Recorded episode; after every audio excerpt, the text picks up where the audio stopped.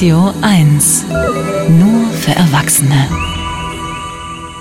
Keine Kinderarbeit, Menschenrechtsstandards einhalten, Umweltstandards einhalten. Das hört sich doch alles sehr sinnvoll an und ist die Idee hinter dem europäischen Lieferkettengesetz. Das soll europäische Unternehmen in die Pflicht nehmen, genau das im Ausland sicherzustellen und auch dafür zu haften. Eine Idee, hinter die sich viele europäische Länder stellen können. In Deutschland gilt schon seit einem Jahr ein Lieferkettengesetz, aber der europäische Entwurf geht unter anderem bei dieser Haftungsfrage deutlich darüber hinaus. Und da geht die FDP nicht mit. Deshalb musste sich Deutschland gestern bei der Abstimmung enthalten.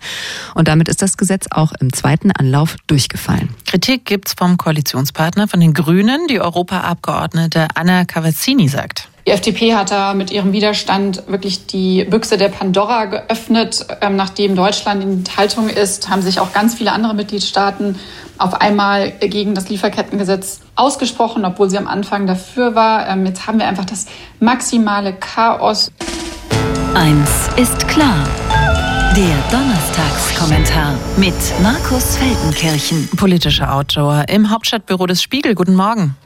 Schönen guten Morgen. Trägt die Ampel ihren Streit nach Brüssel jetzt? Ja, ganz offenkundig. Und wir können herzlichen Glückwunsch auch mal festhalten, dass Deutschland in Brüssel jetzt ganz offiziell an der Seite der Postfaschisten und Hypernationalisten aus Italien steht. Denen war nämlich im geplanten Lieferkettengesetz auch zu wenig nationale Wirtschaftsinteressen und zu viel Menschlichkeit enthalten, zu viel Schutz vor Missbrauch und Ausbeutung von Menschen, die weder in Italien noch in Deutschland leben. Wobei die Frage ist, ob wirklich Deutschland an der Seite Italiens steht oder bei näherer Betrachtung vor allem Christian Lindner an der Seite von Giorgia Meloni. Für mich gibt's hier zwei Aspekte zu kritisieren. Der erste ist inhaltlicher Natur. Ja, ich finde es richtig, Firmen, die in Europa mit ihren Produkten Profit erzielen wollen, stärker als bislang zumindest in die Verantwortung zu bringen. Die Verantwortung sicherzustellen, dass ihre Produkte nicht das Ergebnis von Kinder- oder Sklavenarbeit ist, nicht das Resultat von Ausbeutung und katastrophalen Arbeitsbedingungen. Bislang konnten sich Unternehmen zumindest bisweilen dumm oder taub stellen, wenn es um die Produktionsbedingungen einzelner Elemente ging, die Teil ihrer Ware waren. Mit der neuen Regelung wäre das zumindest schwieriger geworden, dass den Unternehmen dabei etwas mehr Aufwand und Sorgfalt zugemutet worden wäre, ist richtig, ja, aber ich finde, das wäre wirklich zumutbar gewesen. Und damit bin ich beim zweiten Aspekt äh, meiner Kritik, der Art und Weise, wie diese Ampel-Bundesregierung inzwischen in Brüssel auftritt, wie sie mit den Partnerländern umgeht, das ist in höchstem Maße unkollegial und mir ehrlich gesagt auch peinlich. Äh, das Muster, das hier beim Lieferkettengesetz wieder mal sichtbar und offenbar wurde, wurde inzwischen schon mehrfach angewandt.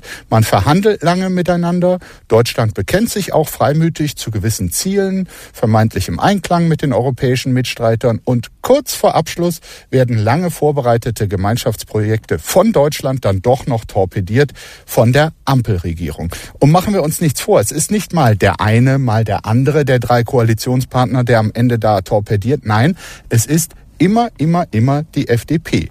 In Brüssel gibt es bereits das höhnisch geflügelte Wort vom German Vote, der deutschen Stimme, die längst nichts mehr zähle, äh, weil sie einfach nicht verlässlich sei. Deutschland ist im Rahmen der EU zum unsicheren Kantonisten geworden.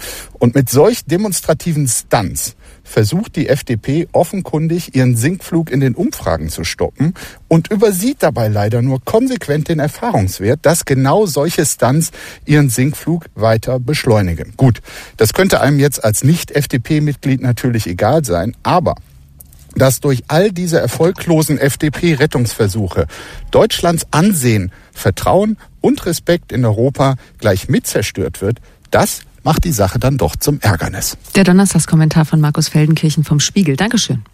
Ja. Eins ist klar, der Kommentar. Nachzuhören auf radio1.de.